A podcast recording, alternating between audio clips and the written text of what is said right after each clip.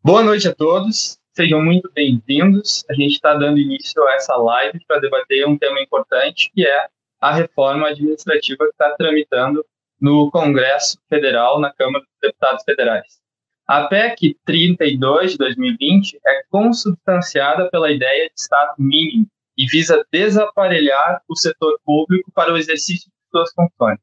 O texto acaba com a estabilidade dos novos servidores, diminui o número de cargos comissionados e carreiras, além de alterar regras de contratação, salários e jornada.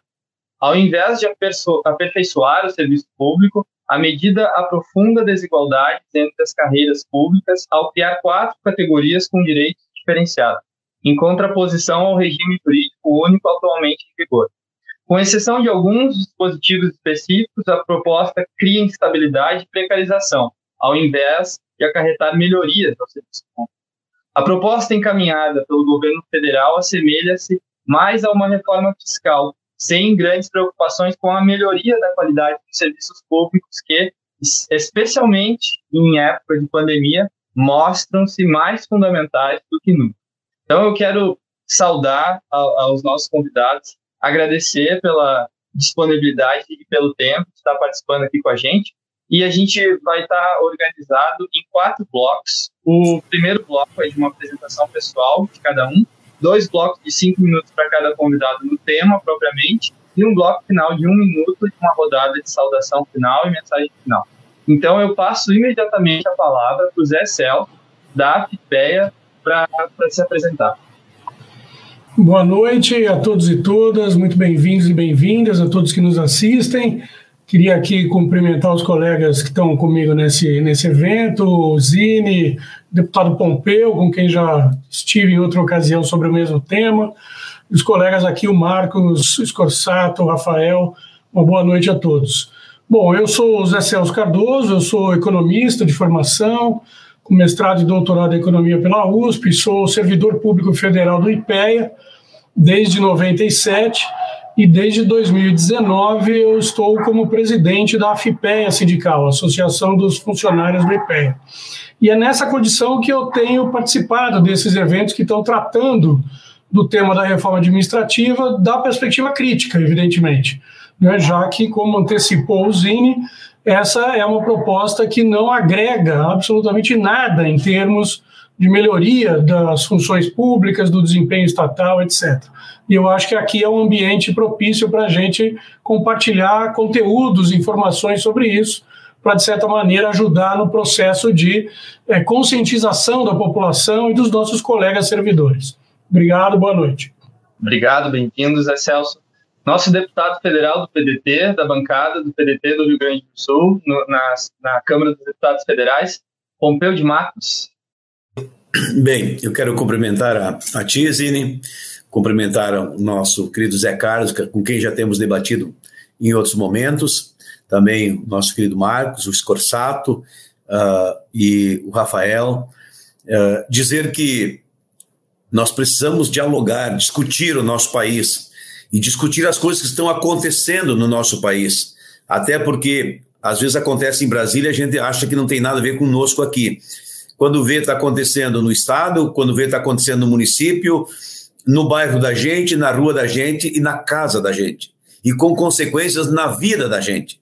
Tudo parece muito distante, mas na verdade hoje tudo é muito próximo, exatamente porque nós vivemos um mundo globalizado e as coisas todas têm razão de ser e têm consequências. E toda ação há uma reação. Então, nós precisamos ter uma reação a essas ações nefastas, maldosas, depreciativa, como é o caso da PEC eh, 32, que tenta aí, que prevê o desmonte do serviço público. Ela, na essência, ela demoniza, né, torna um demônio o servidor público e um inferno o serviço público. É como uh, eu posso resumir o conjunto de maldades que a PEC oferece, na medida que faz um desmonte do serviço público, desarranja, desarruma, uh, faz com que o sistema do serviço público como é hoje, nós não vamos ver mais. o professor é atacado, a professora é atacada, o servidor público da saúde, o enfermeiro, a enfermeira, o médico, o auxiliar de enfermagem, o técnico, enfim, o servidor do quadro, o profissional da segurança, o brigadiano, o policial civil, o policial militar, todas as esferas, ninguém escapa. Ninguém, absolutamente ninguém. Ou a gente reage agora e faz o contraponto, o enfrentamento, ou depois não adianta chorar o leite derramado. Por isso que o debate é importante e nós estamos juntos para fazer esse debate. Obrigado, Pompeu. Obrigado pela tua participação e disponibilidade de estar aqui com a gente. Marcos Assunção, da, o Sindicato dos Auditores Fiscais do Tesouro do Estado Científico Nacional, certo? Isso mesmo, Zine. Primeira, primeiramente, né, agradecer pelo convite é sempre uma grande oportunidade poder conversar com colegas né, desse de tão alto gabarito, né, do Brasil inteiro, obviamente. O deputado Pompeu é um, um, um grande conhecido nosso lá da Câmara, a gente sempre está nos apoiando lá com as, as nossas assinaturas, as emendas e assim por diante. Isso é muito importante porque isso abre espaço para o debate, para a discussão, e sem dúvida esse é o principal caminho. Um projeto é, como esse, obviamente, demanda toda a atenção da população, demanda toda a atenção dos parlamentares e, obviamente, das entidades representativas né, dos mais variados segmentos aí do serviço público. Eu sou diretor parlamentar do Sindifisco Nacional, que é o Sindicato dos Auditores da Receita Federal do Brasil. E com todo prazer vou tirar alguns minutos aqui da noite para a gente poder expor um pouquinho das nossas preocupações é, sobre esse projeto, é, com todos os colegas que aqui estão, obviamente, o Zé, o, o Scorsato, o Rafael e você mesmo, e com toda a população que esteja nos acompanhando Brasil afora, por essa ferramenta que facilita muito né, que a gente possa levar informação. Muito obrigado. Obrigado, Marcos. José Scorsato. Zine, um prazer estar contigo, com o Zé, Celso, com o querido deputado Pompeu de Matos, com o Marcos, com o Rafael debatendo esse tema tão importante. Eu que tive o privilégio de ter sido vice-prefeito, prefeito, é, ter na sua essência o municipalismo, na convicção, o trabalhismo, é, alertar a sociedade do que está acontecendo ao longo do tempo. Isso não é de hoje. Aqui no Estado já fizeram e continuam a fazer. É, se nós prestarmos muita atenção no Estado do Rio Grande do Sul, o desmonte do serviço público é constante. Eles querem um Estado frágil mais do que nunca, um Estado omisso da sua responsabilidade para que isso possa é, ser cooptado, levado ao serviço privado. Nós temos que alertar a sociedade, nós temos que fazer o enfrentamento no campo das ideias, nós temos que voltar a ocupar nossos espaços como esses, mas o espaço perante a população, junto da população, para que a população possa entender o momento de dificuldade. Numa breve caminhada hoje tarde, deputado Pompeu, quando nós falávamos na sociedade sobre o que pode acontecer com a Corsã aqui no Rio Grande do Sul, com o desmonte que vai ter dela, os municípios pequenos, como é que vão sobreviver, a taxa de água vai aumentar, o serviço não prestado e não tendo a quem recorrer, quando consegue dialogar, levar a mensagem, eles conseguem compreender. E é isso que nós devemos fazer, essa PEC 32, o distritão que tem que ser banido, tudo isso nós temos que discutir, mas hoje vamos tratar da PEC 32. Obrigado, Scorsado. É, Meu companheiro Rafael. Muito obrigado pelo convite. Boa noite. Eu sou o Rafael, sou servidor do Tribunal Regional do Trabalho da Quarta Região há quase uma década. A gente dirigiu o Sintrajuf, que é o Sindicato dos Servidores do Judiciário Federal no Rio Grande do Sul e também no Ministério Público da União.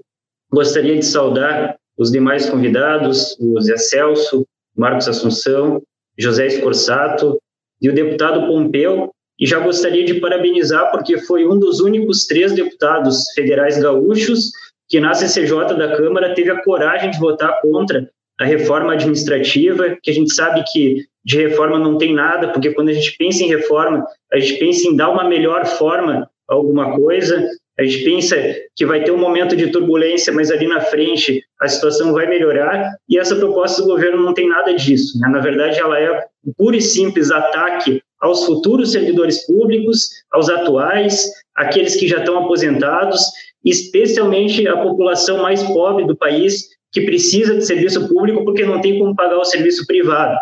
Então, muito obrigado, Zini, pela oportunidade de participar desse debate sobre um tema tão importante e com pessoas tão qualificadas. Obrigado, Rafael. Bueno, Nos anos 80, com o fim da Guerra Mundial, da Guerra Fria, depois da Guerra Mundial, ocorreu o início do Consenso de Washington. As regras do neoliberalismo, desenvolvidas no Departamento de Economia da Universidade de Chicago, se tornaram hegemônicas. O que é o neoliberalismo de Chicago? O neoliberalismo ele prega como visão de mundo uma doutrina de Estado mínimo, a desregulação política da economia, a privatização dos bens públicos, isto é, o enxugamento do Estado. De maneira bastante simples, prega que atores econômicos, movidos pelo seu interesse privado, administram melhor os bens públicos do que os cidadãos movidos pelo interesse público. Para ele, o Estado é burocrático, lento e autoritário, já o mercado é dinâmico, rápido e inovador. Foi na escola de Chicago, durante a década de 80, que Paulo Guedes estudou e é no estado mínimo que Paulo Guedes acredita. Quando ele faz uma comparação entre servidores públicos como parasitas e setor privado como hospedeiro, é isso que ele está dizendo. Paulo Guedes não acredita em Estado, não acredita em bem público, não acredita em interesse público, não acredita em trabalho cooperativo. Ele quer onerar e tirar direitos dos servidores para acabar com os processos públicos que nos dão segurança na saúde, no meio ambiente e no trabalho. Quanto menos servidores, quanto mais sofrido o seu trabalho, melhor para o seu delírio ideológico. Qual é o seu projeto? Permitir que a elite do dinheiro faça o que quiser com o país. Ele é um ideólogo dos interesses antinacionais, de uma ideologia do atraso que quer fazer do Brasil uma colônia de exploração do trabalho barato para os ricos. Nesse contexto, eu dou início ao primeiro bloco para os nossos convidados poderem falar as, das suas perspectivas sobre a reforma administrativa. Então, passo a palavra para o Zé Celso, da AFPEA. Muito bem.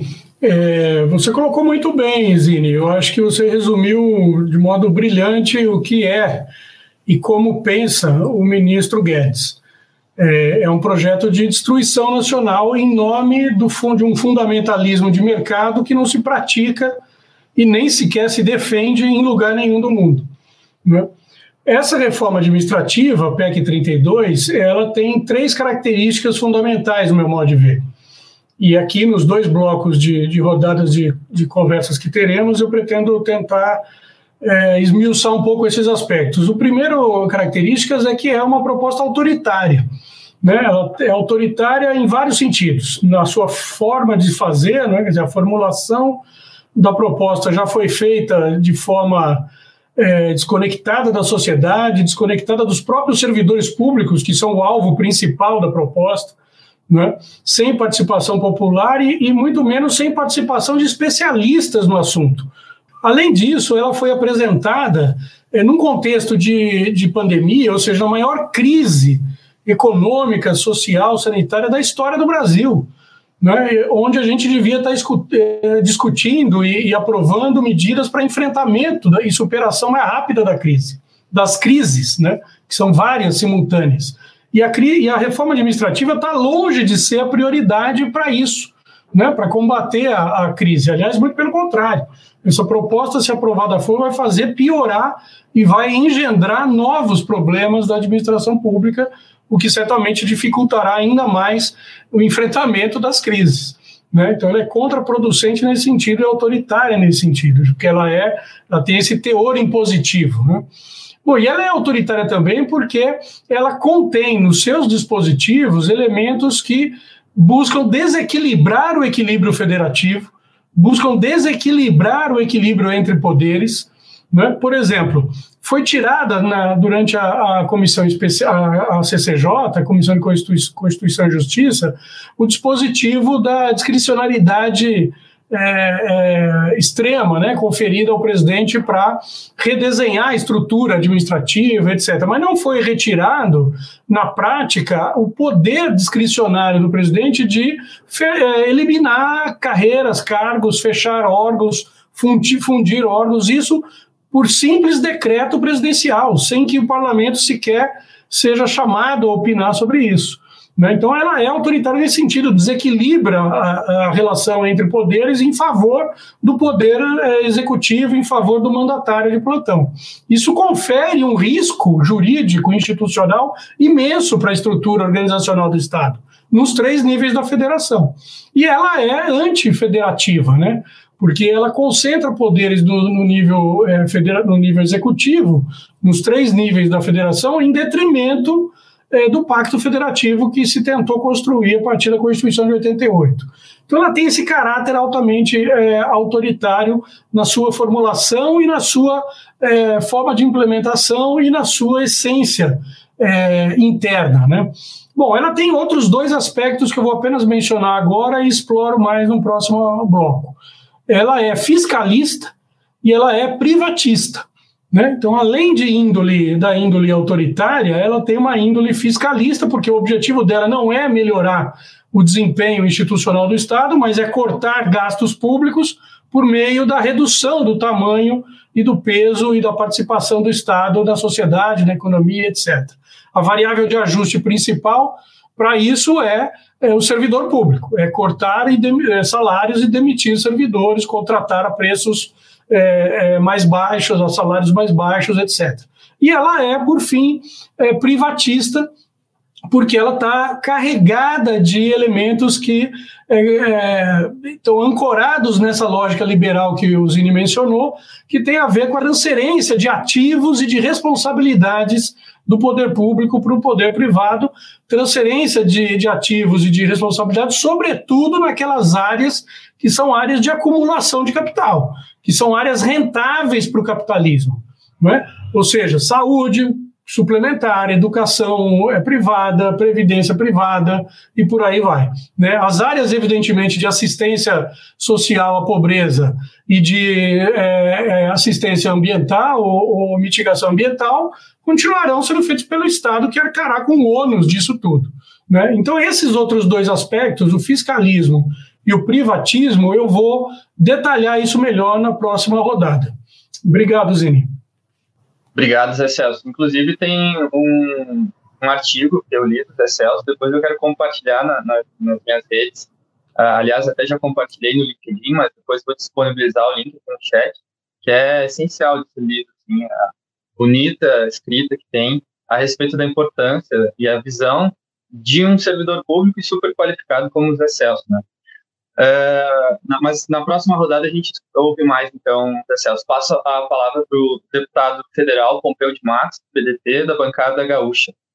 Então, quero agradecer novamente aqui a oportunidade e cumprimentar novamente o José Celso, que de maneira muito clara, transparente, afirmativa, deu as linhas gerais do que é esta PEC 32, que eu chamo de a PEC da maldade.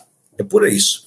Porque, veja bem, o Brasil, o Congresso Nacional, o governo brasileiro, o governo do presidente Bolsonaro, e ela já estava assim antes com o, com o Temer também, eles se apropriaram da palavra reforma, que é uma palavra bonita, é, que tem é, soa afirmativo, positivo para o cidadão, para a cidadã, para a cidadania. Olha, reformar uma casa, é, é para melhorar a casa, reformar o carro, ah, enfim, reformar os móveis.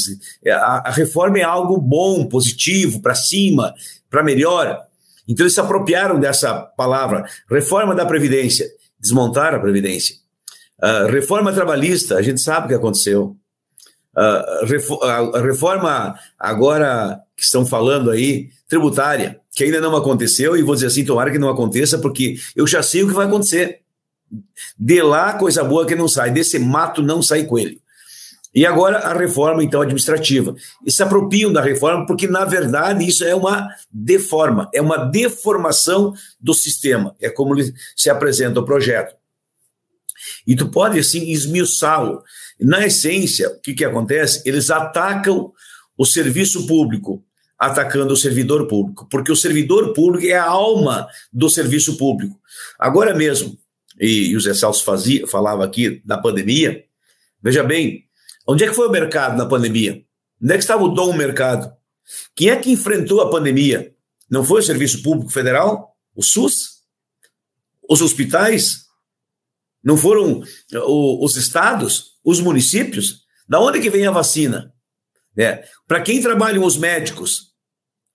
As enfermeiras, os enfermeiros, a quem servem os hospitais.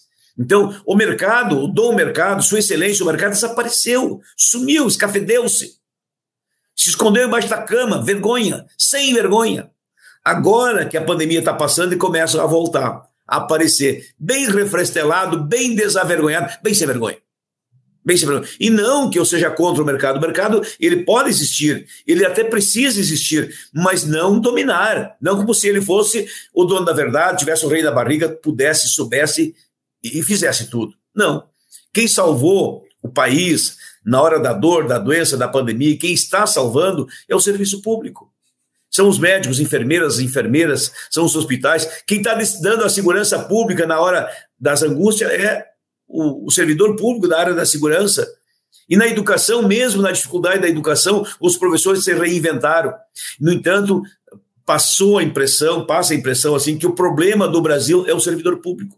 E o problema do Brasil é o serviço público. Quando, na verdade, a solução do problema do, dos problemas econômicos do Brasil e de outros tantos passa pelo serviço público. O serviço público precisa ajudar a solucionar esses problemas. E para que o serviço público ajude a solucionar, tem que ter o servidor público, porque ele é, na essência, a alma do serviço público. Então, é uma coisa assim. Uh, que não dá para compreender. E aí, nesse momento que nós estamos se defendendo do vírus, né, o governo e ataca pelo outro lado.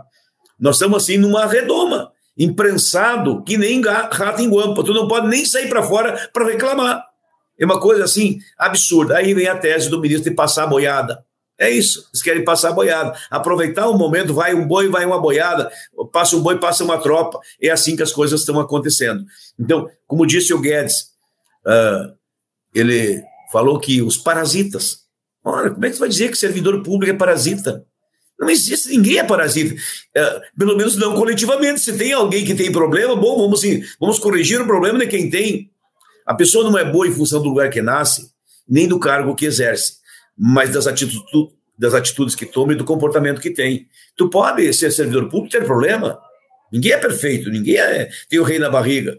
Né? Mas a gente sabe que a imensa maioria do servidor público, se não a, a sua quase totalidade, presta um serviço público relevante, decente e outras. Se tem problema, tem mecanismo para resolver os problemas.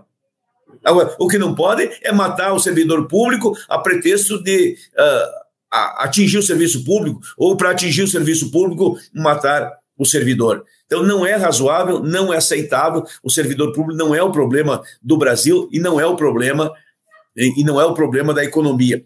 Uh, e o governo quer com essas regras governar por decreto vai ser por canetaço, baioneta. É assim, de cima para baixo. E uh, os concursos públicos, como é hoje, as carreiras públicas, como é hoje, esquece. Foi-se. Então nós precisamos reagir com força com determinação e o PDT, partido que representa na Câmara dos Deputados, tem lado. E o nosso lado não é o lado do outro lado, do lado de lá. É o nosso lado, é o lado de cá, ao lado dos servidores, com real responsabilidade, com o compromisso que temos para valorizar o serviço público, que é como somos, como vemos e como pensamos e como agimos. Muito bom, Pompeu. Sabe que eu compartilhei, assim, a, a, os cards, a divulgação da live, e tem muitos servidores que, que responderam assim, mas como assim esse 50% de aumento acima da inflação? E, e, também, claro, ele como ministro da Economia está falando talvez dos servidores públicos federais ou de um contexto nacional, mas isso atinge a todos, que são servidores estaduais, servidores municipais. E eu, por exemplo, sou servidor público estadual do Rio Grande do Sul. E a gente está, recentemente, conseguiu colocar o salário em dia. Até então estava recebendo parcelado e atrasado. E, e, a gente não tem nem reposição da inflação, que está aumenta.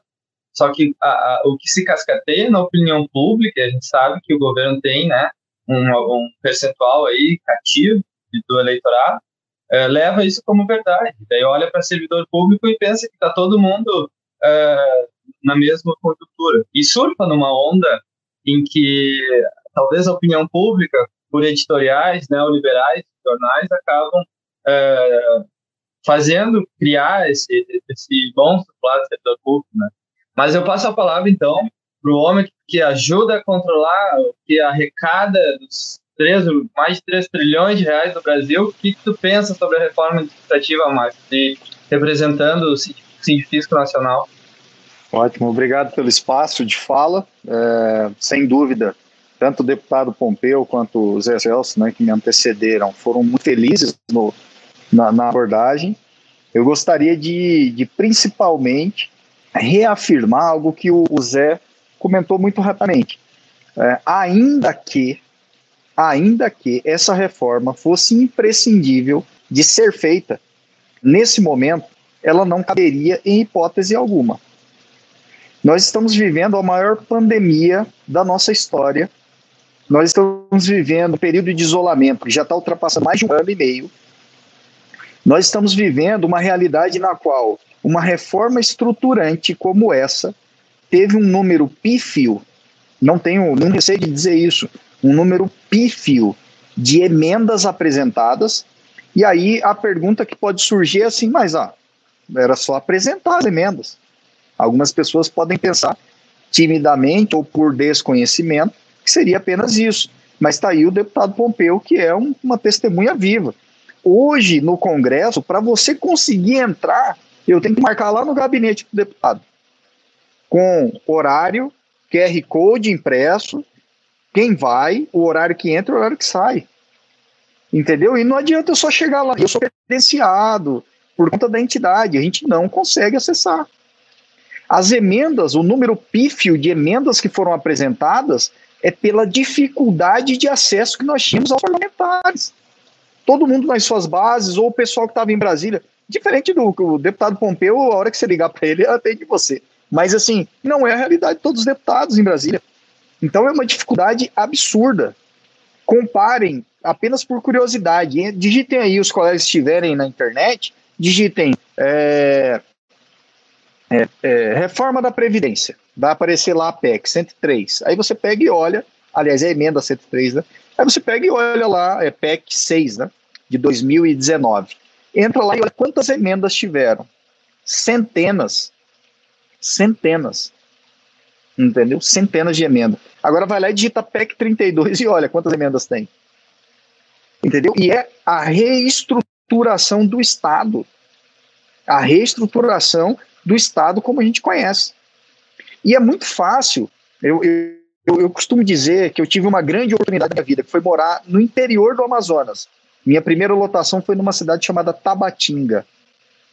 E lá eu tive a oportunidade de ver de perto o que é a dependência do Estado o quanto aquelas pessoas precisam da mão do Estado. Você acha que algum enfermeiro particular, algum hospital particular vai montar um hospitalzinho de campanha no meio do nada para poder atender indígena, atender a população ribeirinha daquelas cidades que estão no meio do nada?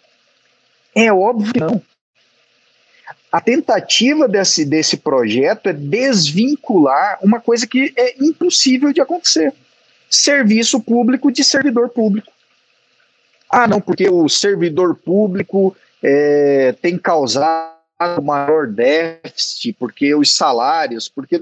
Ah, tá, beleza, legal, vamos, vamos cortar então tudo, tira todos os servidores públicos. Eu quero ver quem é que vai prestar o serviço público. Eu quero ver qual é o médico que vai lá em Benjamin Constant, lá no fundo do Rio Solimões. Eu conheci lá. Eu conheci. Eu sei a realidade daquela região entendeu? Ali só a mão do Estado chega. Pega o Exército Brasileiro, por exemplo, que tem um destacamento estirão do Equador. Tabatinga é longe pra caramba. Estirão do Equador é longe pra caramba, mais uns 800 quilômetros. Entendeu? Então, assim, é uma realidade que a gente. É, é, é para gente que está no centro do país, que nem eu falei, essa foi uma das maiores experiências da minha vida. Para eu saber que existe realmente algo que vai muito além que a gente fica tentando imaginar. E essa mão que chega nesse muito além é a mão do Estado, não tem outro caminho. Não pense que, é, como eu citei, não vai ter nenhum hospital particular que vai montar um hospitalzinho de campanha para atender as pessoas lá de forma alguma. Então, assim, desvincular serviço público de servidor público é o maior absurdo que se estão tentando nos discursos para defender esse projeto. Então, eu sou imensamente grato, viu, deputado? O senhor é uma voz que tem nos atendido a todo momento essa briga, é uma briga que a gente tem que comprar. E como eu disse, uma reforma estruturante como essa, ela não poderia ser discutida num momento de pandemia, de isolamento, de dificuldade de acesso como nós estamos vencendo hoje. Então, realmente, esse é o principal ponto em relação à PEC. Não é o momento para se debater uma reforma estruturante como essa. Tá bom? E no, no, próximo tempo eu posso falar dos principais pontos aí que me preocupam. Obrigado, Marcos. Muito impactante esse teu relato, né? Da, lá da experiência da tua vivência no Amazonas. Passo a palavra para a gente ouvir, então, José Scorsato. Bom, nós vivemos em, em, tempos difíceis de ataque ao Estado Democrático de Direito, como todos têm percebido, e esse é só mais um do que planejam e querem fazer com o povo brasileiro.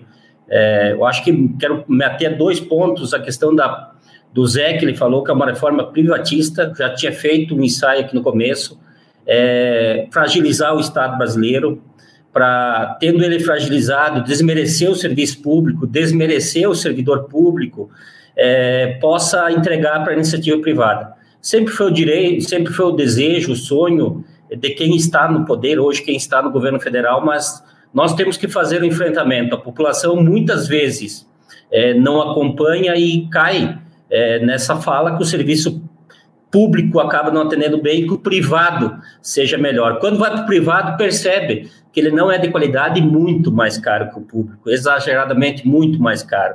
Mas muitas vezes precisa acontecer, infelizmente, para depois ser percebido. Uma reforma administrativa impactante como essa, ela atinge, deputado Pompeu, é, nós que percorremos principalmente o Rio Grande do Sul, os 497 municípios, a grande maioria dos municípios menores, aonde também aqui no Rio Grande do Sul não é diferente lá do Amazonas, alguns municípios têm dificuldade de achar equipe médica que vá atender lá na ponta, que permane permaneça lá no município, que possa atender a, a comunidade, a sua sociedade de forma é, é, que possa, possa satisfazer a, a, população. Um exemplo em cargo, eu pegar também o, o ponto do deputado Pompeu, é a questão do Covid. O SUS, é, no Brasil, ele, ele deu uma dimensão para que toda a população pudesse, depois da demora, por óbvio, da compra da vacina, da inércia do governo federal na compra da vacina e da, no, na, na, na atuação do combate ao Covid, mas que pudesse chegar lá na ponta, foram extremamente essencial quem?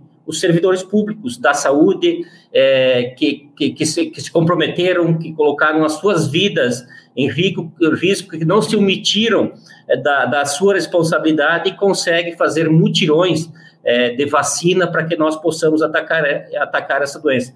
Eu tive Covid, Pompeu teve, cheguei a 60% de comprometimento pulmonar, pulmonar, a gente toma um susto daquele do tamanho do mundo, né, é, é, acaba, acaba repensando muitas formas é, de viver, mas uma delas que a gente se afirma cada vez mais é ser a vez, a voz das pessoas menos favorecidas, pessoas que não podem muitas vezes falar e se expressar. Nós temos que levantar essa defesa, principalmente nesse momento, nesse momento de dificuldade, nesse momento em que tentam vender o pouco que nós temos, que tentam desvalorizar o serviço público, e é uma cadeia. Começa lá em Brasília, vai para os estados e cai logo depois nos municípios. O desmonte vai ser nos municípios. Eu estava lendo alguns pontos da PEC, além desse desmonte do Estado, outro que quero abordar depois, é a forma de seleção que é feita.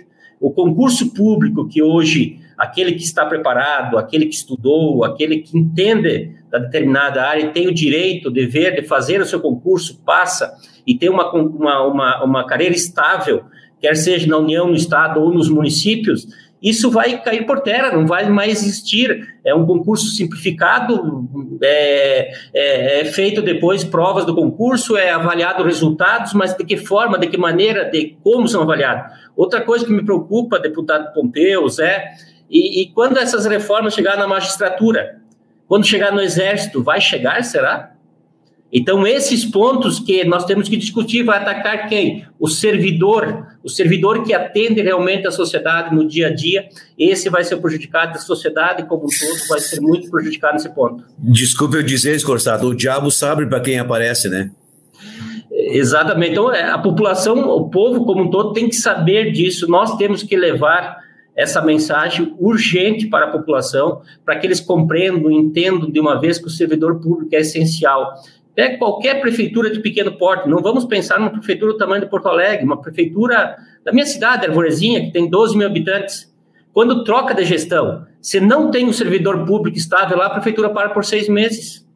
Precisa ter o um servidor público que dê o andamento nas funções essenciais da contabilidade, é, da tesouraria, é, dos órgãos de fiscalização. Precisa ter essencial para que a prefeitura, num pequeno porte, ela funcione. Obviamente, depois os secretários, políticas públicas implantadas são do governo, são da gestão, mas a, a prefeitura precisa ter os órgãos, a, a, estabilidade do servidor que sabe fazer o serviço para que ela possa continuar. E isso tudo pode se perder ao bel prazer de um ato de, de, de, de, decreto, sem passar pelo Congresso Nacional, sem passar pela Câmara de Deputados Estaduais, e futuramente sem passar pelas câmaras de vereadores, os gestores públicos do Executivo possam fazer o que quiser. Então, é profundamente lamentável, nós temos que urgente levar essa mensagem à população. Obrigado, Scorsato. Eu destacaria da tua fala a, a respeito do risco, de colocaram a vida em risco muitos profissionais da saúde da linha de frente, né, técnicos de enfermagem, enfermeiros, médicos. Na verdade, muitos morreram. Né? Aliás, a gente é um dos países que tem o maior número de perdas de profissionais que estavam na linha de frente atendendo. Muito, talvez, também pelas uh, péssimas condições de trabalho, de infraestrutura, de recursos. Eu sou servidor do SUS, conheço de perto como foi essa realidade, a dificuldade de ter equipamentos de proteção individual, principalmente lá no começo de 2020, e ao mesmo tempo a pressão por estar lá trabalhando presencialmente, né, para poder estar salvando vidas. Eu não trabalho em hospital, eu trabalho na vigilância de saúde, mas mesmo assim a gente tinha que estar presencial. Eu trabalho no programa de vigilância da qualidade da água para consumo humano. Água para consumo humano é algo essencial era uma das, é uma das medidas é ter água em, em quantidade e qualidade disponível para poder tomar as medidas uh, de, de, prevenção, né, lavar as mãos, enfim, assim como diversos outros colegas meus. E também, é, graças a Deus, aonde eu trabalho não teve nenhuma perda, todo mundo hoje está vacinado, foi vacinado desde março, com prioridade aqui no, no, no estado, mas uh, tiveram perdas próximas de, de pessoas que talvez possam ter pego no ambiente de trabalho e o companheiro faleceu. E, e, e assim, uh, a economia a gente recupera, mas as vidas não. Mas para não me alongar, a gente está encerrando o nosso primeiro bloco com a fala do Rafael, que é do TRT4. Bom, eu acho que eu gostaria de fazer uma contextualização, porque eu acho que a agenda do governo, as propostas do governo, elas atualmente estão muito distantes das necessidades do povo brasileiro. Né? A situação do Brasil hoje é muito triste. Né? As famílias brasileiras estão destruídas, né? seja porque perderam alguém querido pela pandemia ou por dificuldade financeira extrema. Hoje a gente tem eh, no Brasil desemprego alto, a inflação alta, está difícil viver no Brasil hoje. É só olhar para o preço das coisas, preço da gasolina, do diesel, da luz, do aluguel, dos, dos alimentos, inclusive aqueles mais básicos. Então, hoje, estudos demonstram que mais de 50% dos lares brasileiros estão em situação de insegurança alimentar. Né? Quer dizer, as pessoas não sabem se vão ter comida na mesa amanhã ou depois, ou já estão reduzindo o consumo de alguns alimentos, como, por exemplo, frutas e carnes, ou estão passando fome de fato. Né? Então, o, o, o slogan aquele que o brasileiro quer vacina no braço e comida no prato, uh, ele é verdadeiro. As pessoas querem vacina no braço para poderem sair vivas da pandemia e querem comida no prato porque a fome não espera. E aí, qual, dentro desse contexto, qual é a agenda do governo? Né? Ela é uh, entregar estatais, como por exemplo hoje os correios, inclusive as que dão lucro, né? É aumentar o privilégio dos militares para poder comprar apoio para ficar atacando a democracia, ficar ameaçando de dar golpe, é, é comprar vacina superfaturada. É só superfaturada que interessa ao governo, as outras não querem comprar. Né? E acabar com o serviço público. Então, é nesse sentido que vem a PEC 32, acabar com o serviço público. Se fôssemos um país sério, a gente nem deveria estar discutindo esse tipo de coisa. Mas é, é, essa proposta é lamentável, ela não acaba com o privilégio. Os uh, parlamentares, juízes, militares, que realmente têm mais privilégios, eles não vão ser tocados por essa PEC. Ela ataca só o baixo clero do funcionalismo público. não traz economia nenhuma, é, não moderniza o serviço público, pelo contrário, tira o servidor concursado para colocar no lugar o indicado político, né, o apadrinhado. Isso gera mais patrimonialismo, mais corrupção, mais rachadinha. Não é à toa que esse projeto foi apresentado pelo Bolsonaro. Né? Então, e, e, como o deputado Pompeu citou, e demais convidados, ela parte, a, a PEC 32 ela parte de uma premissa totalmente errada, de que o servidor público no Brasil ele é o problema, quando na verdade é a solução e a pandemia mostrou isso. O, os servidores estão salvando o país na pandemia. Como é que a gente ia sair dessa sem os servidores do SUS, sem o, o servidor da, do Instituto Butantan, da Fiocruz, da Anvisa, fora o resto? né? desde a coleta de lixo até serviços de segurança, educação, é, justiça. Então, a, essa proposta do governo, ela está errada do início ao fim, e por isso ela deve ser atacada como um todo. E aí a gente tem o, trabalho dos deputados de oposição, que é muito importante, essa frente de combate parlamentar, mas, infelizmente, a gente é minoria ainda uh, dentro do, do Congresso Nacional. A gente tem que ampliar o apoio para a gente conseguir combater essa reforma administrativa. E eu acho que o momento é de ocupar as ruas novamente. Né? Por, por, muito tempo a gente não pôde fazer manifestação de rua, mas agora a gente tem que começar a voltar. E dia 18 agora já tem uma, uma greve do serviço público marcada. E eu acho importante todas as categorias do, serviço público estarem uh, presentes, uh, fazerem atos nas suas cidades uh, contra a reforma administrativa, mas também pelo fora Bolsonaro, né? Porque a gente não aguenta mais esse desastre que é, que é esse governo, tanto na gestão da pandemia como na gestão econômica. É uma mentira atrás da outra. É, é, é parece, na minha opinião, que a gente vive numa distopia, que é a utopia ao contrário, né? Parece que, eu, eu, às vezes, eu não acredito que a gente está sendo governado por esse bando de lunáticos. Então, está na hora, sim, da gente ir para a rua e botar para correr essa turma aí, para a gente conseguir colocar o Brasil nos trilhos, né? para que a gente consiga ter um projeto de desenvolvimento que vá além também uh, da picanha e da cerveja. Né? Claro que a gente precisa, para ontem, recolocar o, o cidadão brasileiro no mercado de consumo, recuperação de crédito, mas isso é o mínimo, né? A gente tem que pensar em um projeto de desenvolvimento que reduza desigualdades, reduza pobreza, mas uh, de forma sustentável, né? Para que isso não acabe se revertendo amanhã ou depois. Obrigado, Rafael. Eu fui no ato no dia 24 de julho aqui em Porto Alegre e foi lindo. Assim, eu me lembro que a gente caminhou lá do mercado público até da lá da João Pessoa e passando o viaduto da Boris ali para baixo, estava cheio de gente, chegava até lá quase na Ipiranga, de, das pessoas insatisfeitas com tudo que está acontecendo, tudo, a boiada que tem passado, né?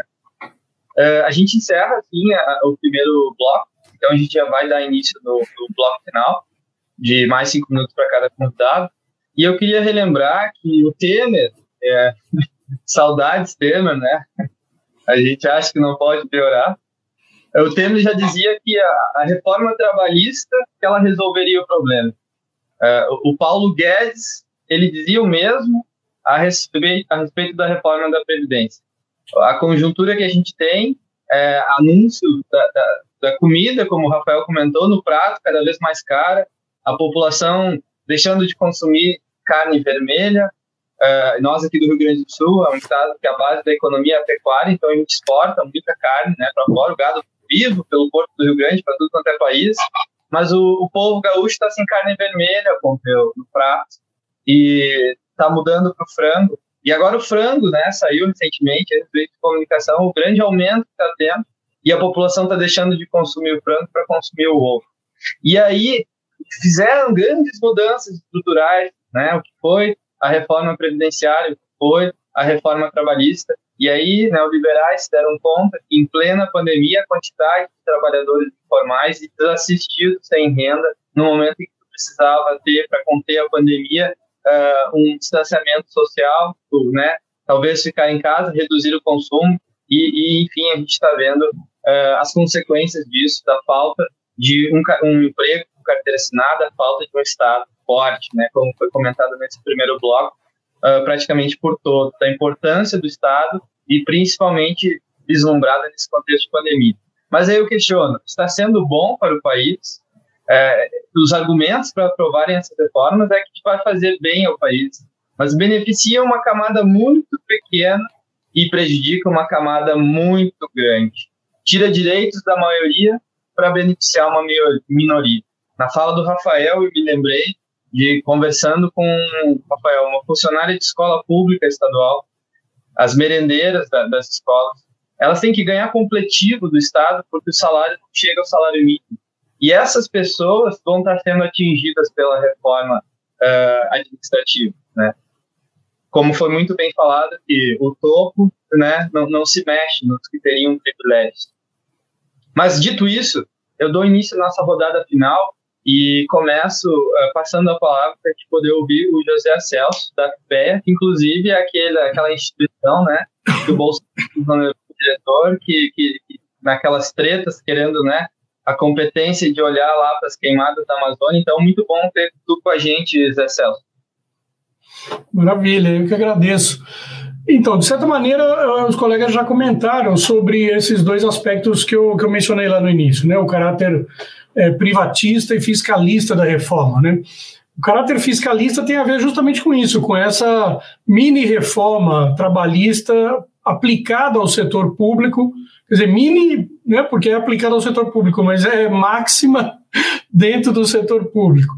É, porque é por meio dessa mudança de regimes de contratação e remuneração, né, no, na, na, linha da precarização, da flexibilização, é que o governo espera é, reduzir gastos com pessoal e, portanto, é, reduzir gastos é, correntes né, no, do orçamento com, com a máquina pública.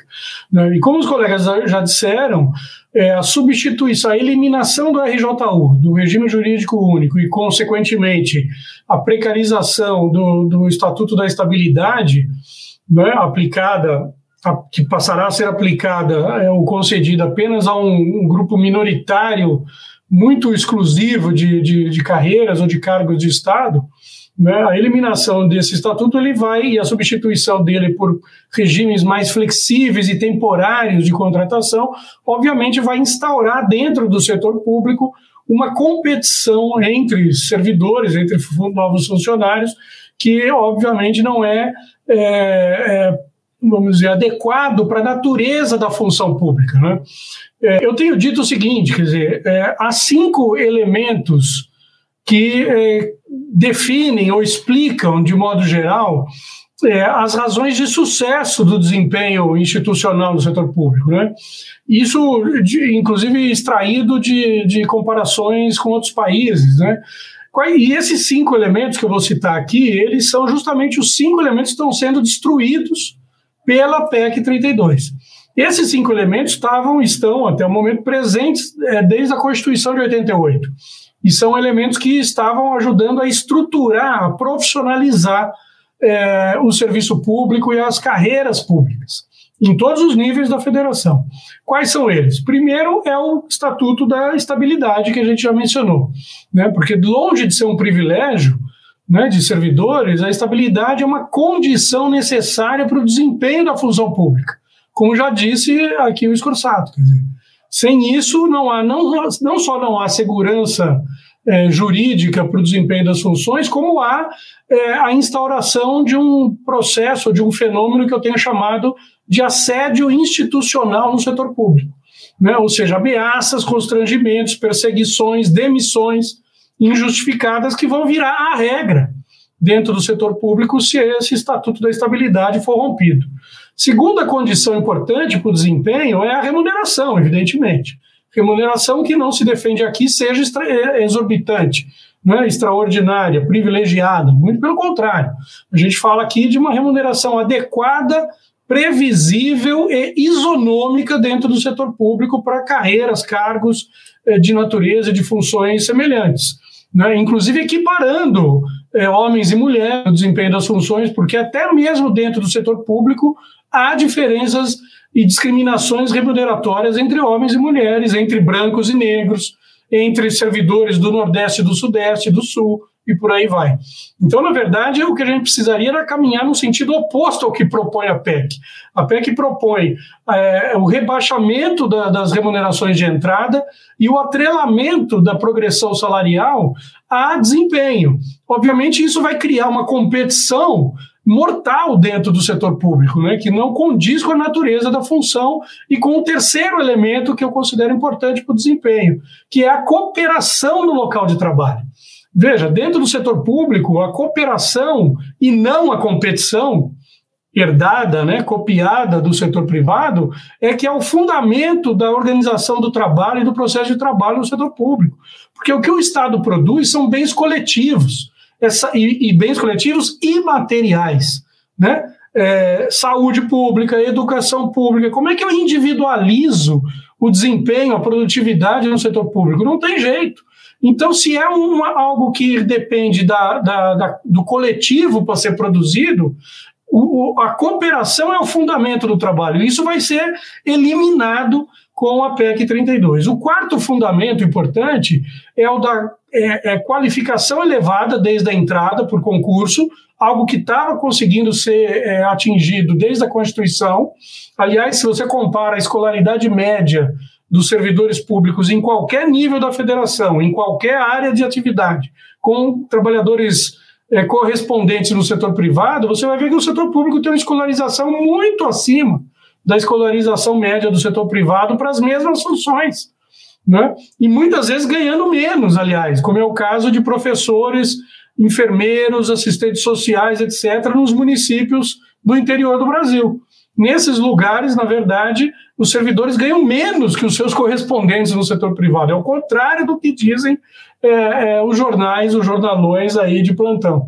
E, por fim, o quinto fundamento, para não deixar passar, é a questão da autonomia. É, da, é, da, autonomia de organização sindical e a liberdade de atuação sindical, porque isso tem a ver não apenas com a reivindicação coletiva de direitos também no setor público, mas tem a ver com a criação do que a gente chama em sociologia do ethos é, ou, da, ou, ou, das condições de sociabilidade básica que engendram bons ambientes de trabalho. E bons ambientes de trabalho evidentemente ajudam no desempenho é, agregado. Vejam lá no setor privado.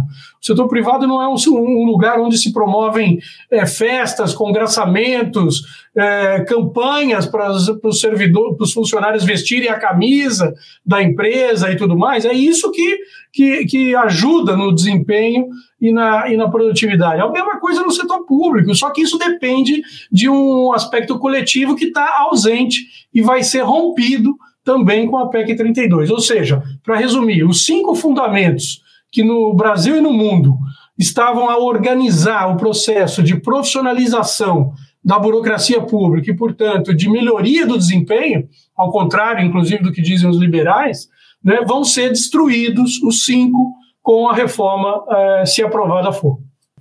Que aula, hein, Celso? Anotei tudo aqui, os cinco elementos e fiquei reflexivo. Eu, até eu li o teu texto, gostei muito do que tu escreveu lá, lá mencionava os cinco elementos, e também do percentual né, de profissionais que estão atuando no serviço público com nível superior. E até faço a provocação de se comparar, né? Qual é o percentual da empresa, qual é que tem um tão elevado de profissionais qualificados com nível superior atuando, né? Eu, por exemplo, uhum. como eu sou servidor público e engenheiro, meu cargo é para engenheiro.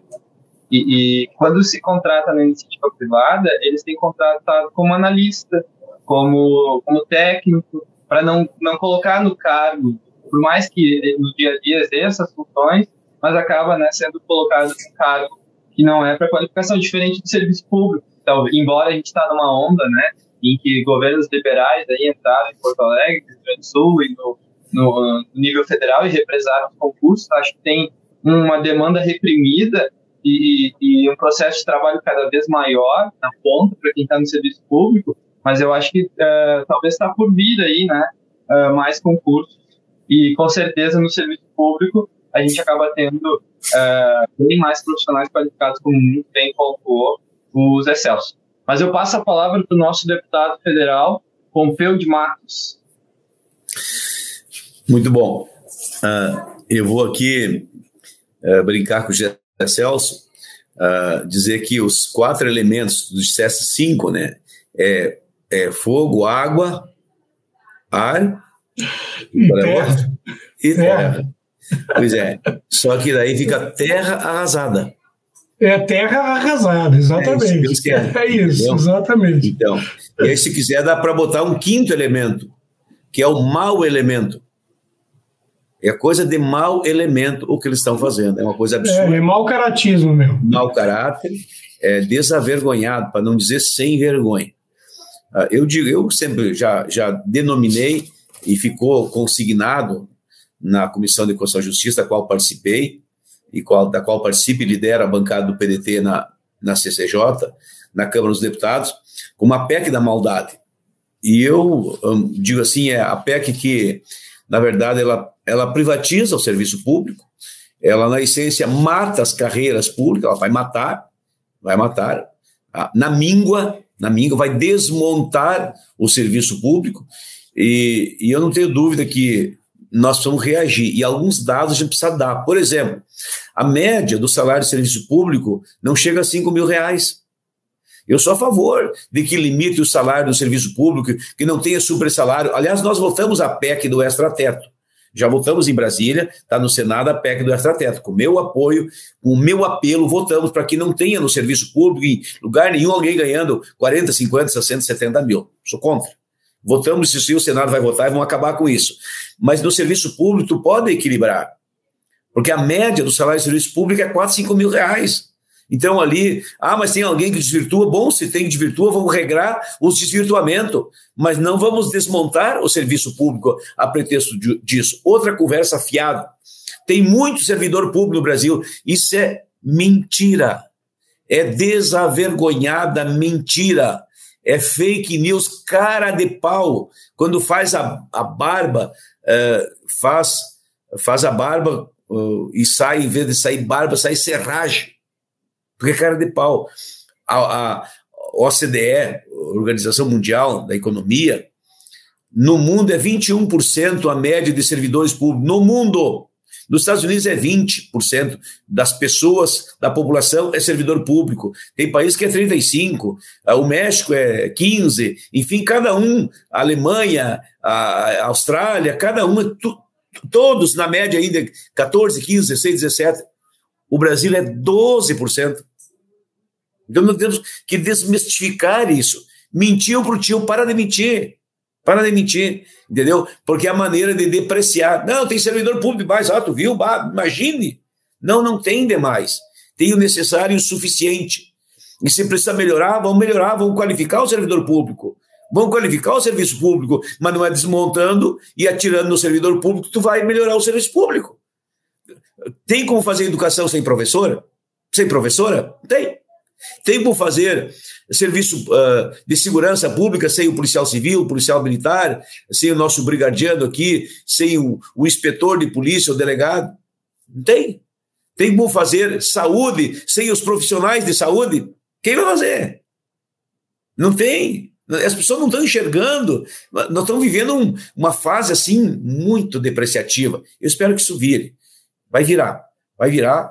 Uh, eu até disse em Brasília, num, sobre a caneta, porque agora vai virar o canetaço, né? Eu disse que a caneta na mão errada já decretou ditaduras, fez cair a noite escura sobre o sol da liberdade, tiranias, torturas, atrocidades, esta caneta sustentou. E a mesma caneta assinou o fim das perseguições. A caneta mudou de mão e o povo se libertou. O que eu espero é que a gente possa fazer com que essa caneta mude de mão. Esse é o nosso desejo. E aí, para mim finalizar, duas coisas aqui, Zico. A primeira delas, eh, eu peguei o exemplo dos delegados de polícia na segurança pública. Eu peguei já da saúde, mas esse dos delegados, eu fiz uma manifestação. Por exemplo, o exemplo dele serve para outros. Um servidor público que vai substituir um serviço público vai acumular um serviço público. Por exemplo, o delegado que vai responder por outra delegacia. Hoje ele tem um plus do seu salário porque está respondendo por duas delegacias. Fica proibido ele ter esse plus, mas não fica proibido ele substituir. Ou seja, ele vai não vai ganhar nada para substituir. Não, não, não, desculpe, desculpe, desculpe, errei. Não é que ele não vai ganhar nada, ele vai pagar para ir substituir. Só tu vai substituir lá no outro município e tu vai, vai pagar para ir, para se deslocar, para trabalhar mais. Isso é enriquecimento ilícito do Estado, é ilegal, é vergonhoso. É uma coisa, chega a ser burra, sabe por quê? Porque se um delegado de polícia, enfim, e aí vale para servidores outros de outras funções, tira uma licença, fica doente, tira férias, fica vago aquele lugar, tem que um outro substituir. O Estado, o ideal é que o Estado não contrate alguém para ir lá substituir. Aproveite quem tem aptidão, que acumula as duas funções por um curto período. O Estado economiza, ganha com isso, mas o Estado não quer. O Estado é burro, é mal intencionado. Aliás, não é Estado. É estes que são metidos a entendido de Estado, que estão num governo de plantão que é vergonhoso. E para mim, e, e, outro exemplo, as regras vão vir de cima para baixo. A regra para os municípios vai ser na União, a regra para o Estado na União. É tudo de cima para baixo. É no tacão da bota. É, é, é, é com, o, com o pé no pescoço do servidor. Para que isso? Para que isso tem o Estatuto do Servidor Estadual, tem o Estatuto do Servidor Municipal, tem regras específicas. Vão fazer o desarranjo, a desarrumação, como disse o Desmonte. E para mim finalizar, me dá um minuto, Zine. Depois eu prometo, eu vou pedir licença, inclusive, para que vocês possam concluir. Eu tenho, já tinha falado para o Zine, um outro compromisso inadiável aqui numa outra comissão da Câmara dos Deputados sobre o voto do distritão, que é um absurdo lá, e eu estou na linha de frente dando pau nessa ignomia que é o distritão, que se, essa vergonha. É, eu disse que os deputados estão escrevendo a página mais vergonhosa da Câmara dos Deputados querendo fazer o distritão, porque o distritão eles, eles querem fazer só para a eleição de deputado, para que cada deputado garanta a sua eleição, olhando para o próprio umbigo, uh, olhando só nos seus interesses, como diz o doutor Brizola, uma coisa muito desavergonhada. Eu estou lá contra isso. Uh, o distritão é, é, é a negação dos partidos, a negação da democracia, é, é, um, é, um, é uma falcatrua, é uma falcatrua. Deputado que votar a favor disso está cometendo uma falcatrua. Mas eu quero encerrar dizendo, dizendo assim, Zinho, nós brigamos pela PEC 32, mas a economia do Brasil vai muito mal, eu vou te dar meia dúzia de dados. No governo Bolsonaro, são 33 milhões de pessoas subempregadas. Destas, 15 milhões desempregadas e 23 e 23, desculpe, 27 milhões abaixo da linha da pobreza. Olha onde é que nós estamos chegando. A, a, o gás de cozinha subiu 57% no governo Bolsonaro, está a cento e tantos reais. A gasolina subiu mais de 100 vezes, subiu 73%. Olha, em três anos, dois anos e pouco. 39% subiu 40%, subiu o diesel. A luz, mais de 20%, 30% o aluguel, só num ano e pouco. A inflação, neste ano, vai a 8%, o juro está 6%, vai a 8%. Para comprar arroz, feijão, carne, massa, pão, é pela hora da morte. Aliás, o povo está comprando osso em vez de comprar, carne para cozinhar o osso e comer o tutano. Como é que nós vamos concordar com isso? Então nós temos que reagir, se indignar e falar, verbalizar. Uma mentira dita mil vezes, que é o que eles fazem, vira verdade. Agora, imagine a própria verdade repetida, que é o que nós devemos fazer. Repetir a verdade para que as pessoas tomem consciência do que está acontecendo, atacando o servidor público, atacando o serviço público, atacando os direitos e atacando, uh, atacando, uh, aliás, facilitando a miséria do nosso povo não com o voto do PDT, não com a nossa, nossa conivência, não com a nossa concordância, não sem a nossa reação, não sem a nossa indignação. É como digo, como penso, como falo e é como voto em Brasília. Obrigado então a vocês. Eu deixo o debate, vocês continuam aí com o debate. Muito Ótimo, obrigado. Um abraço. Um abraço, um abraço. obrigado pela atenção. Dando continuidade, então, eu passo a palavra para o segundo bloco, para o Marcos Assunção. Bom, a abordagem do deputado Pompeu, sem dúvida, né, bastante cirúrgica em termos de preocupações, em termos de tudo que a gente tem vivenciado né, no Estado brasileiro, trouxe diversos dados que são extremamente importantes né, para a gente entender o contexto que a gente está inserido. Né, e isso só corrobora o que a gente falou no primeiro bloco, que era a questão de que, ainda que essa reforma fosse é, necessária, como alguns tentam é, nos vender, né, que esse não seria o momento para que isso acontecesse. Em relação à reforma especificamente, uh, eu, eu, gostaria de, de, pontuar algumas questões bastante é, é, caras para o, o, o, país, caras para a população. Né? Então, uma delas, sem dúvida, é a possibilidade, inclusive, de aparelhamento político do Estado. Né? Quando você é, autoriza a transferência de atribuições técnicas para o cargo é, comissionado. E hoje isso não é possível. Então, vou, usar um exemplo da, da Receita Federal, por exemplo, né? É, não há obrigatoriedade de que o, o, secretário seja, obviamente, da carreira. Hoje nós temos um secretário que é da carreira, mas isso é, não é uma obrigatoriedade, certo? E vamos imaginar que numa situação prática, aliás, na Receita é um pouco mais complicado, porque a maioria das decisões elas já vêm dos auditores e sobem níveis de discussão é, nas delegacias de julgamento, no, no próprio CARF e assim por diante. Mas vamos pensar um IBAMA da vida, né? onde muitas decisões são tomadas nas coordenadorias, que hoje são ocupadas por servidores de carreira. Amanhã, com uma proposta dessa aprovada, eu chego para pedir um despacho e falo: olha, eu quero que resolva. E aí ele diz: olha, tecnicamente eu não tenho como te conceder isso. Ah, você não tem como conceder? Então, pera um pouquinho. Coloca outro no lugar indicado. Fala: olha, sua obrigação aqui é só conceder isso. Você, aquele cargo comissionado passa a ter competências e atribuições técnicas. E essas atribuições técnicas dizem respeito a Deus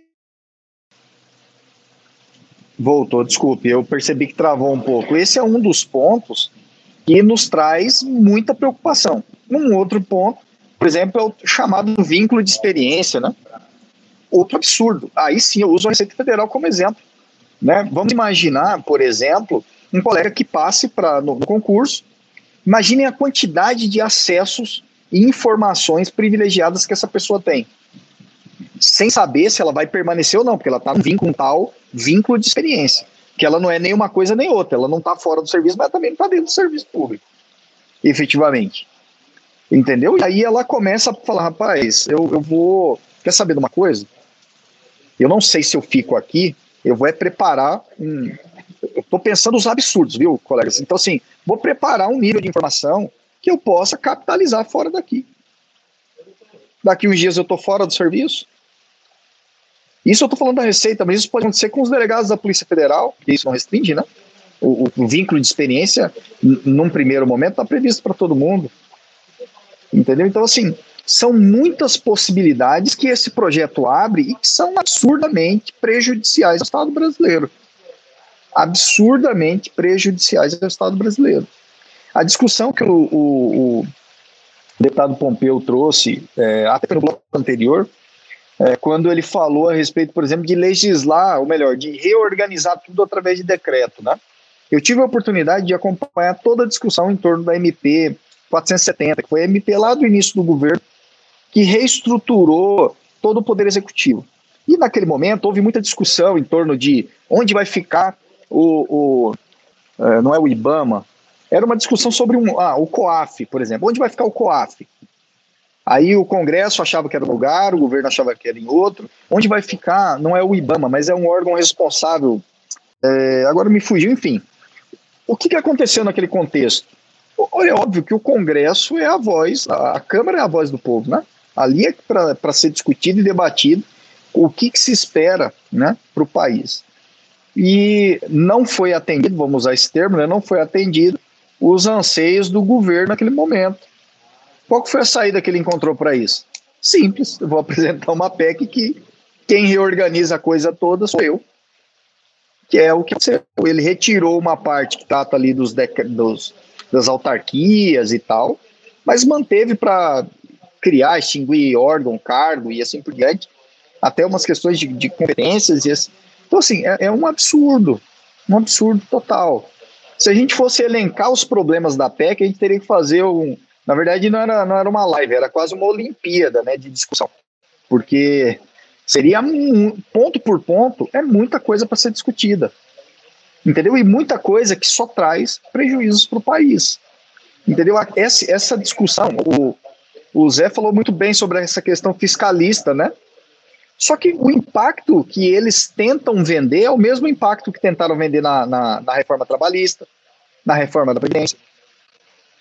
A possibilidade de gerar milhões de empregos. Pergunta para o pro, pro, pro ministro da Economia onde estão os milhões de empregos que seriam gerados com a reforma da Previdência, por exemplo. Não aconteceu. E não vai acontecer de novo. Não tenho dúvida disso. Então, como eu disse, se fosse para a gente discutir ponto a ponto, ficaríamos aqui muitos dias, inclusive. Mas eu, eu, eu tenho certeza que são é, os que mais nos preocupam e os que mais merecem atenção, obviamente, nesse momento de discussão nas comiss na comissão especial. Obrigado, Marcos. É, essa tua fala a respeito das informações privilegiadas me fez lembrar de dois exemplos. Né? Um, um procurador é, do Ministério Público Federal que estava atuando na Lava Jato é, e ele se exonera e, e vai trabalhar num escritório de advocacia para, enfim, do outro lado, né? E é o acesso que ele teve a informações, e olha, é, um, é um exemplo claro, extremo, mas quanto isso pode se tornar corriqueiro em situações é, de outros escalões, por, por, governos municipais, estaduais, enfim. E eu também relembro é, aqui, como o Scorsato comentou no começo da live, que está tendo um processo de acelerado de privatização do governo Eduardo Leite da Companhia Estadual de Saneamento. Né? E eles tiveram um diretor que estava na área de expansão, com acesso a todo, todo o planejamento estratégico da empresa para novos projetos, para, enfim, onde vai ter recursos e tal. Fez todo um backup desse, de, dessas informações, saiu da diretoria da Corsan e foi trabalhar para aquela empresa, que acho que não sei se Corsat é chilena, e já comprou a CE provavelmente vai querer, tipo, estar tá lá interessado em comprar a Corsan, né? É um exemplo também, claro, é uma empresa pública e, e tem as informações estratégicas, mas de uh, o quanto isso pode se tornar corriqueiro dentro do serviço público, de ter acesso às informações privilegiadas e fazer uso disso para ganhar dinheiro, né? Uh, passo a palavra, então, para a gente ouvir o bloco final do Escorsato, a gente tem mais a fala do Rafael e aí a gente faz o encerramento. É, é, só antes de vou responder aqui, o deputado Pompeu não está mais na live, como estão as discussões do partido sobre a reforma política alternativa a essa reforma. Tenho acompanhado, principalmente no quesito destritão, o partido como um todo assumiu uma posição totalmente contrária, nós já esperávamos isso do partido, mas realmente é um assunto que, que nós temos que estar muito atento. É outra, é outra artimanha que quem está lá vai tentar se manter, não vai ter renovação, não vai ter opção de voto para o eleitor, fugir um pouquinho do tema, porque cada, cada partido, se passar o distritão, vai lançar os mesmos e, quem sabe, um ou dois a mais a se candidatar. Vão concentrar as forças, a população como um todo vai ter alternativa de voto, né? Então, o partido, só para responder, se posicionou de forma contrária. Eh, nós podíamos citar N exemplos, mas eu quero mais me ater a esfera municipal, que é a área da minha atuação, até por ter sido prefeito, vice-prefeito, ter coordenado a FAMURS por duas oportunidades e ter um vínculo muito forte com o municipalismo.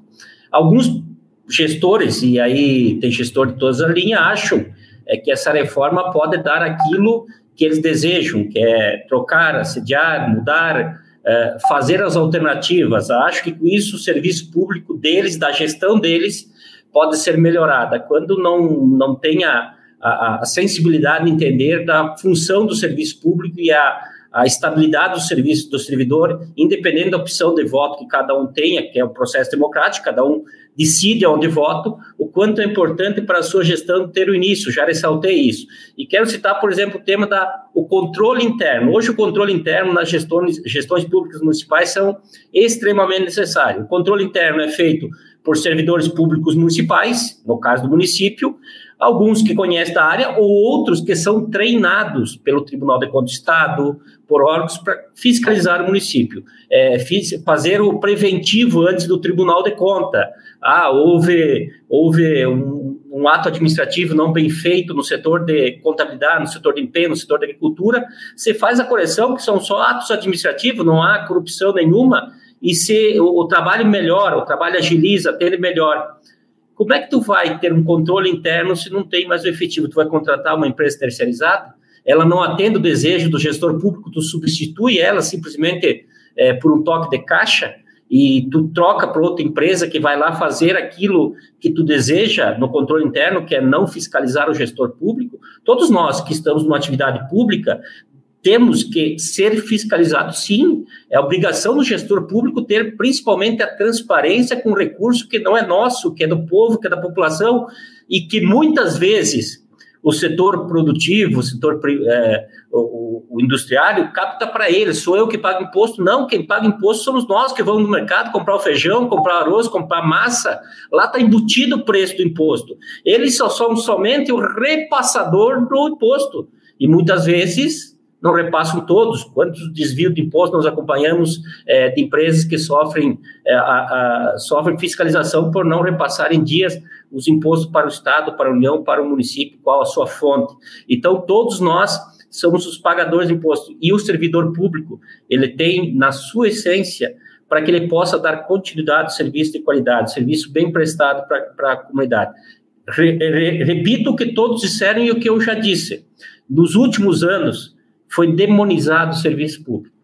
Vender uma imagem que não existe, que o servidor público ganha bem, e aí disse o deputado Pompeu, a média salarial que é, não é tão alta, é, que trabalha pouco, que não é verdade, trabalha muito, que não é verdade, quem acompanha o serviço público sabe disso, trabalha bastante, são vitais em todos os momentos, porque quando há uma pandemia, quando há uma crise mundial, para onde que se recorre?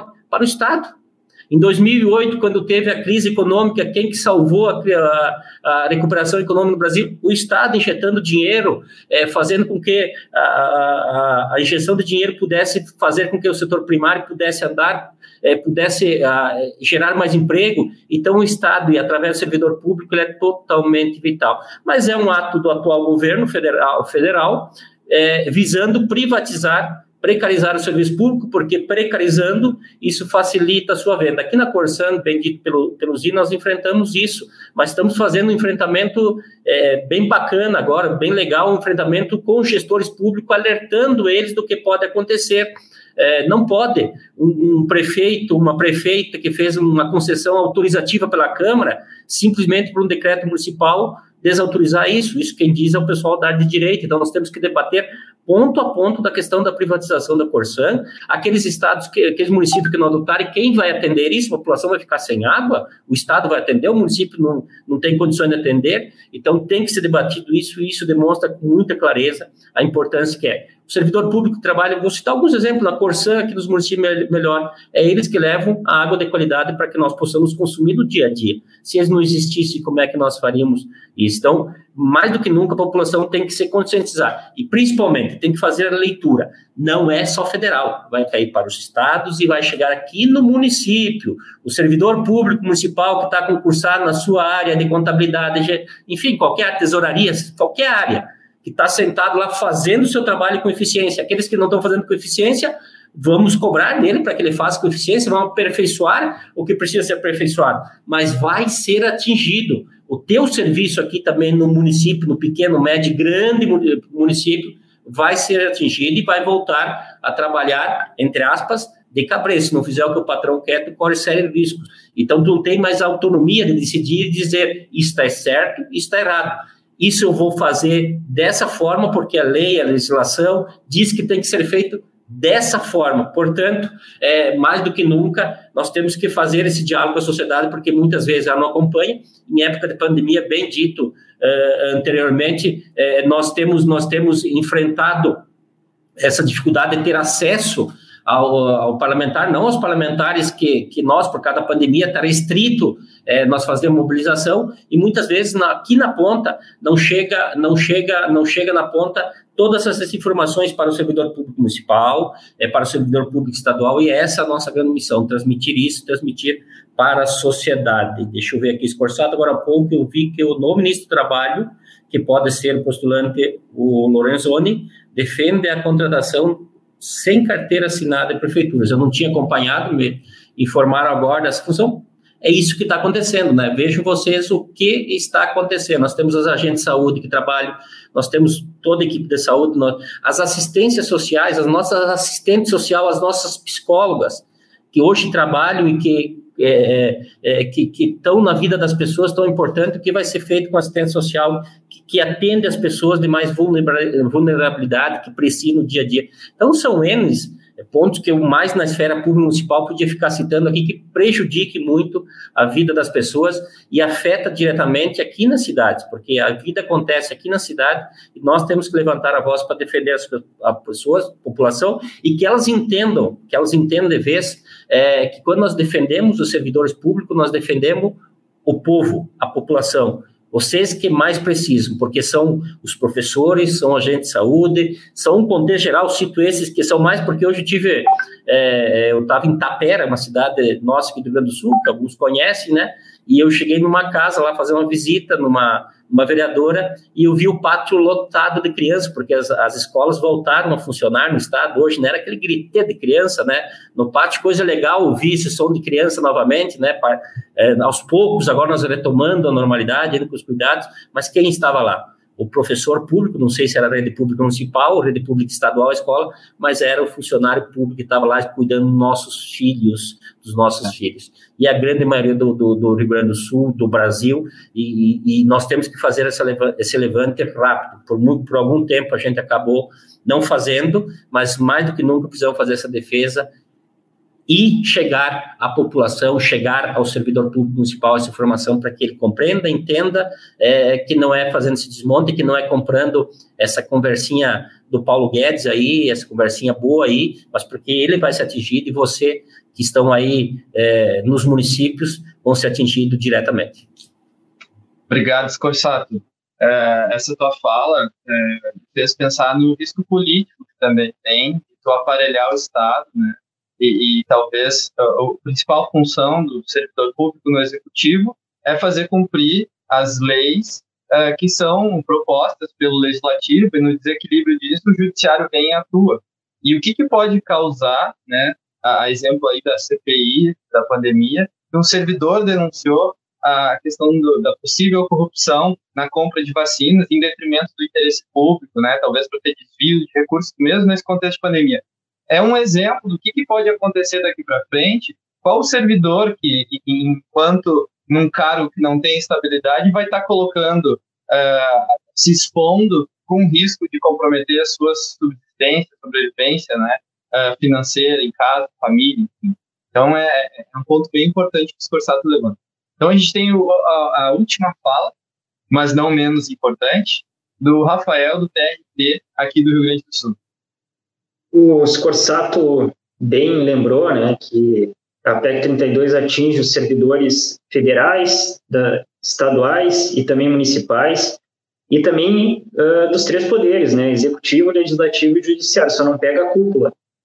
E gostaria de dialogar também um pouco com o Marcos Assunção, que ele estava falando que sempre quando o governo é, vem com uma proposta dessas, vem com alguns números que a gente não sabe de onde tira, né? Por exemplo, na reforma da Previdência do Bolsonaro, o governo dizia que geraria 8 milhões de empregos que ninguém viu, e agora o Paulo Guedes está dizendo que a reforma administrativa vai economizar 300 bilhões de reais uh, em 10 anos, e o governo não apresenta nenhum estudo técnico prévio em relação a isso. Né? Então, a gente não sabe de onde vêm esses números. Tem uma nota técnica do Senado que aponta exatamente o contrário, que uh, essa reforma administrativa vai piorar a situação fiscal, uh, pelo menos da União, vai reduzir receita, vai aumentar despesa, sobretudo pelo aumento da, da corrupção. Então, Paulo Guedes, Bolsonaro, parece que não tem um pingo de vergonha na cara, né? Parece que para ser uh, parte desse governo, um pré-requisito é ser mentiroso compulsivo. E eu gostaria também de falar um pouco sobre a estabilidade. Eu acho que o, o Zini tocou num, um ponto muito importante. Né? Todo mundo viu no Brasil que teve uma, uma tentativa de compra de vacina superfaturada da Índia, o Vaccine, e essa tentativa de compra ela foi denunciada pelo Luiz Miranda, que é um deputado, e pelo irmão dele, que tem o mesmo nome, que também é, é, é, é servidor do Ministério da Saúde. E depois do anúncio da, da denúncia, o servidor ele foi muito atacado, o que levou inclusive o deputado a falar que mudou de posição em relação à reforma administrativa, porque sem estabilidade o irmão dele não teria coragem de denunciar uh, esse esquema.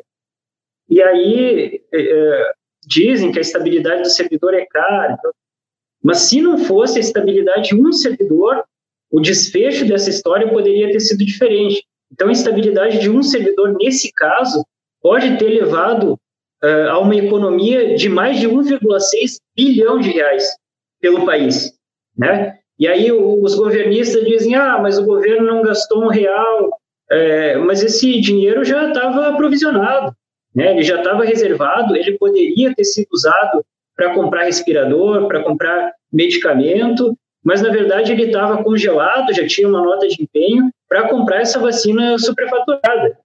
E aí também o Zé, Zé Celso falou muito bem aqui que a estabilidade do servidor é uma garantia de que os servidores não podem ser coagidos no exercício da, das suas funções. E gostaria de complementar também que a, garantia, eh, a estabilidade, ela também serve, pouca gente se dá conta disso, para a continuidade dos serviços públicos independente da troca de governo. Né? Então, imagina se não existisse estabilidade. O, o prefeito de uma, de uma, cidade poderia, inclusive, trocar todo mundo, todos os funcionários dentro do, do hospital, por exemplo. Então, como é que a população ia ficar nesse caso? Né? É uma garantia, a estabilidade é uma garantia da população, é uma garantia da democracia e não só é, uma garantia do, do servidor público. E aí eu gostaria de chamar a atenção, acho que o Marcos Assunção tocou nesse ponto, sobre os cargos de livre nomeação. Né? Hoje a gente tem no país as funções comissionadas, que são ocupadas exclusivamente por servidores de carreira, e também os cargos em comissão, que tem um percentual mínimo que tem que ser ocupado uh, por servidores de carreira, né? mas só para uh, atribuição de direção, chefia e assessoramento. E o governo quer mudar tudo com a reforma administrativa, né? quer transformar uh, todo, todas essas funções e cargos no, no que eles chamam de cargos de liderança e assessoramento que vão ser de livre nomeação, inclusive para atribuições técnicas. Né? A maioria dos cargos públicos são de atribuições técnicas. Então, qual é a, ideia do governo? É encher de apadrinhado político na administração pública. Né? Aí a, a rachadinha vai comer solta, é o, o cabide de emprego. Eu acho que essa proposta ela tem que ser barrada na íntegra e a gente tem que discutir outras coisas também dentro do serviço público, né? O teto de gastos é algo que vem acabando com todos os órgãos públicos e isso tem que ser revogado. Hoje a gente tem, ele foi aprovado em 2016, hoje a gente tem cinco anos de congelamento de gastos que está acabando uh, com, com, os servidores, porque o servidor se aposenta e o órgão não pode chamar um outro servidor para o lugar dele, porque o aposentado ele fica vinculado à folha, então é como se estivesse pagando dois servidores, o que eleva o, o, o gasto. Então, o que, que acontece? Todo órgão público está perdendo muito servidor. Hoje, no TRT, que é o meu caso, no TRT4, a gente tem quase 500 cargos vagos e sem nenhuma perspectiva de nomeação. Isso está tá ocorrendo em todas as esferas, executivo, legislativo, judiciário. Então, onde é que a gente vai parar? Se com cinco anos a gente está assim, imagina com 20 anos de congelamento de gastos, que é o que foi aprovado uh, com, com esse teto. Né? A gente é, vai acabar com o serviço público no Brasil. Então a gente tem que voltar atrás. A gente tem que barrar a reforma administrativa, mas também lutar para tentar revogar essa PEC do, do teto de gastos, né? provavelmente por meio de outra emenda constitucional. Mas, assim, a gente sabe também das dificuldades né? com essa configuração do Congresso, é muito difícil. É, obrigado. Obrigado, Rafael. É muito bem lembrado essa questão dos cargos vagos. Né? Uh, na Secretaria Estadual da Saúde, uh, com a proposta da reforma administrativa que o Eduardo Leite está alardeando pelo Brasil como presidenciável, uh, mil colegas da Secretaria Estadual da Saúde se aposentaram. E pensa no impacto que tem esse processo de trabalho do ter mil servidores que saíram assim de uma hora para outra. E o que acontece logo após isso? A pandemia. Então vocês imaginem o tempo de resposta para a Secretaria Estadual da Saúde com mil servidores a menos, sem nenhum concurso vigente, sem nem uh, prazo né, de, de, recolocação desses profissionais. Aí, depois disso, ele anuncia que vai fazer um concurso público, mas até agora uh, nada, e a gente continua lá com sobrecarga de trabalho. E isso se alastra, pelo visto, em diversos outros órgãos públicos, né? Uh, antes de passar para a rodada final, uh, de saudação, mensagem final, de um minuto para cada um, eu quero aproveitar e fazer uma propaganda que toda quinta-feira eu vou estar promovendo nesse mesmo horário um debate, que é um tema importante, e na semana que vem eu vou estar promovendo uma live para debater a reforma tributária. E aí eu quero te convidar, quem está aqui nos acompanhando até o momento, é, para estar assistindo. Vai estar o deputado federal Afonso Mota, que é da bancada gaúcha do PDT, uh, é, o Eduardo, Eduardo Freire foi prefeito de Palmeiras das Missões foi presidente da FAMURS para falar dos impactos que podem ter né, nos municípios. O Márcio Batucci, que ele foi candidato a prefeito de Passo Fundo, ele é professor universitário na área de direito tributário. O vereador aqui em Porto Alegre, Mauro Zacher, é economista, para falar também uma perspectiva do legislativo da capital, e o Luiz Bertá. Então, na próxima quinta-feira, às 19 horas, reforma tributária, que se a reforma administrativa que mexe com tantos servidores públicos, como bem colocado pelo Marx, recebeu poucas emendas. Imagina uma reforma tributária que, quando se fala em números, né, a, a nossa população uh, tem um déficit na educação, a parte de matemática, muita gente tem pavor de matemática, né, e quando fala tributária já assusta. Mas as decisões que forem tomadas em função disso vão afetar diretamente o dia a dia das pessoas pela alteração que pode ter dos preços do consumo, enfim, no poder de compra da população. Então, é o tema que eu faço convite para estar debatendo com a gente na próxima semana. Quero agradecer muito pela participação de cada um de vocês. Eu acho que o debate foi extraordinário. Eu aprendi muito com cada um de vocês, com a, a, a, cada um trouxe, né, da sua expertise, da sua área, das suas vivências, e, e por terem topado participar. Então, eu passo para a gente ouvir a mensagem final de cada um começando pelos excelsos da fé. Muito bem. É, basicamente agradecer demais aí a oportunidade, o convite. Realmente adorei participar, aprendi muito. As falas dos colegas foram muito boas, super é, enriquecedoras, com muito conteúdo e com muita visão crítica né, de tudo que está acontecendo. Eu acho que esse espaço cumpre um papel muito importante né, de, é, enfim, tornar a informação mais clara para o conjunto da população, para os nossos colegas servidores, né, e ajudar a mobilizar contra a reforma administrativa. É, e aí, para encerrar, eu também queria pedir licença para fazer uma propaganda também, na verdade, duas. Uma é a de um livro, quer dizer, as duas são de livros, né? Sobre a reforma administrativa. Um livro que lançamos pelo Fonacat, que é o Fórum das Carreiras do Estado, chamado Rumo ao Estado Necessário. Críticas à proposta de governo para a reforma administrativa e alternativas para um Brasil republicano, democrático, desenvolvido.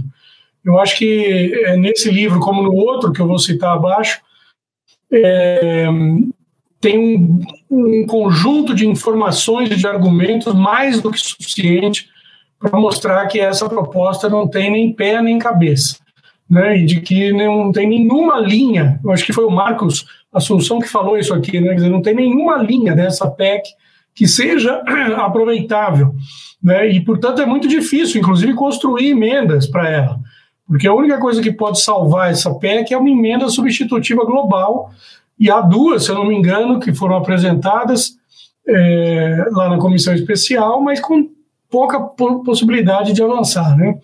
É, o correto mesmo seria o arquivamento dessa PEC por parte do Congresso, inclusive para fazer com que o Congresso escape de um vexame histórico nacional, que seria aprovar essa proposta, que é a coisa de pior qualidade que talvez já tenha passado por essa casa legislativa, se bem que é, é páreo duro, né? Porque as propostas aí da reforma trabalhista, previdenciária e tributária não ficam nada atrás.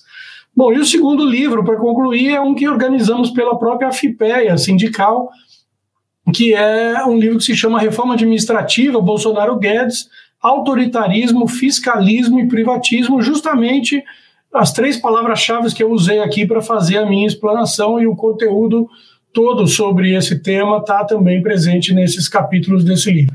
Então, agradecer mais uma vez o convite e me colocar à disposição aí para outras oportunidades desse debate e de outros temas também. Um abraço grande a todos. Perfeito, obrigado, Zé Celso. É, só uma. Onde encontra os livros que tu. Então, eu coloquei aqui no chat privado, é, Zine, os, os links e os títulos dos dois livros. Se você quiser compartilhar na tela, ainda dá tempo aí. Obrigado, Zé, vou compartilhar. Marcos, um grande. O Marcos falou que estava com a bateria fraca ali, mas enquanto ele não volta, Rafael. Tá, Zine, só gostaria de agradecer pelo convite. É, foi uma honra poder debater e aprender bastante com especialistas da área. Né? Quero agradecer pela participação do Marcos Assunção, é, do Zé Celso, do Scorsato. Aprendi muito com vocês e já estou para ler os livros aí do Zé Celso. Com certeza vou me aprofundar mais no, no assunto e estamos junto, né? É, basicamente é isso. Obrigado, Zinho. Então tá, obrigado, Rafael. Bom, acho que o Marcos comentou que estava com a bateria fraca. Acho que caiu. Uh, bom, obrigado uh, pela presença cada um de vocês, quem ficou até aqui acompanhando com a gente até, até, até essa finaleira. Desejo um bom restinho de semana, um forte abraço e até a próxima.